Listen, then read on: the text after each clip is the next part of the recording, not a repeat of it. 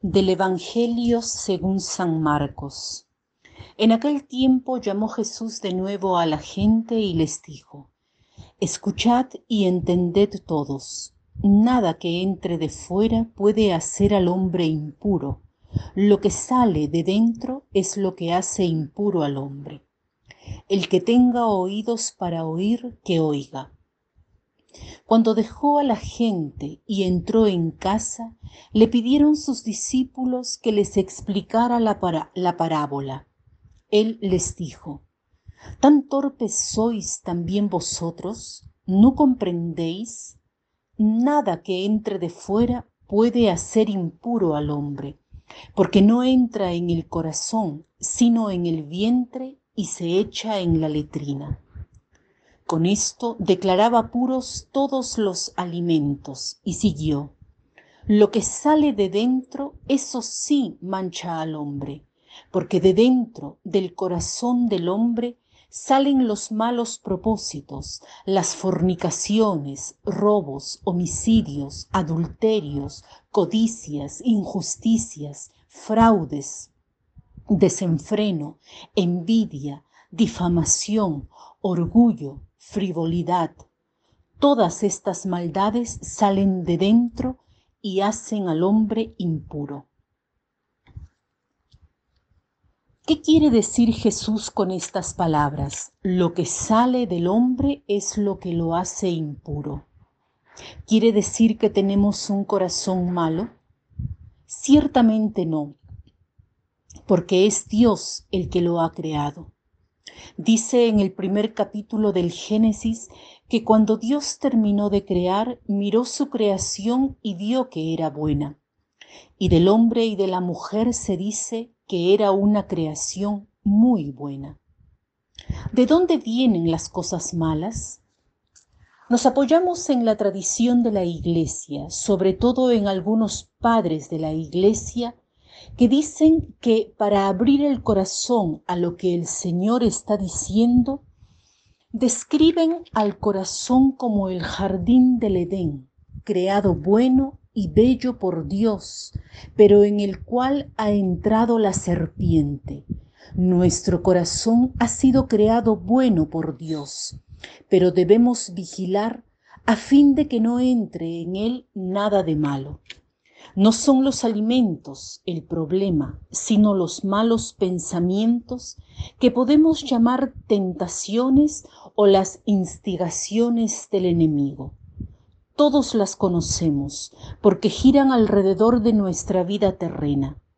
También Cristo ha tenido que escuchar estas instigaciones. Recuerden las tentaciones en el desierto. Pero Él nos ha mostrado cómo actuar. Jesús no conversó con esas voces, no les dio espacio, no les dejó entrar.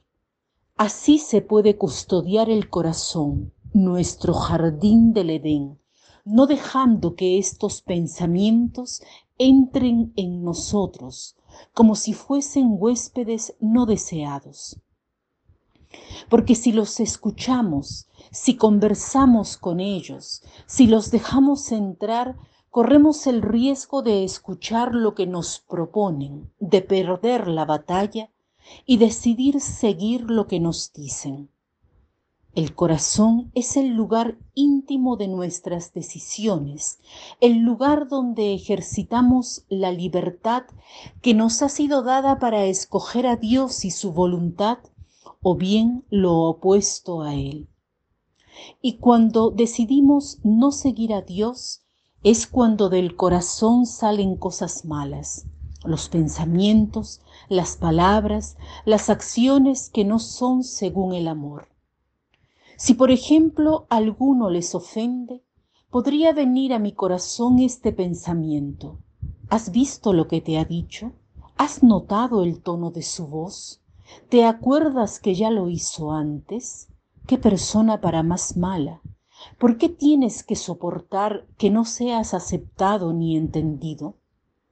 Esta es la tentación que toca la puerta del corazón, como el pensamiento que tocó la puerta del corazón de Jesús en el desierto.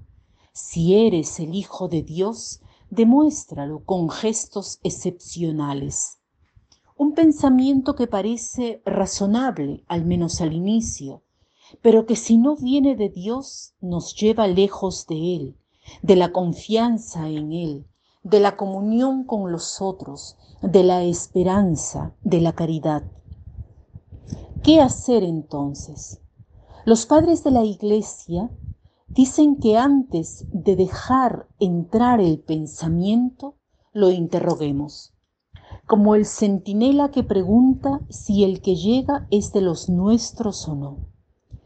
Este es el discernimiento del Espíritu, el don que el Espíritu Santo hace a nuestra inteligencia a fin de distinguir si un pensamiento viene de Dios o no. Interrogando, dicen los padres, el pensamiento reacciona y es desenmascarado. Seguidamente, se deben dirigir inmediatamente la conversación a Dios. Padre, escucho este pensamiento. ¿Qué dices tú?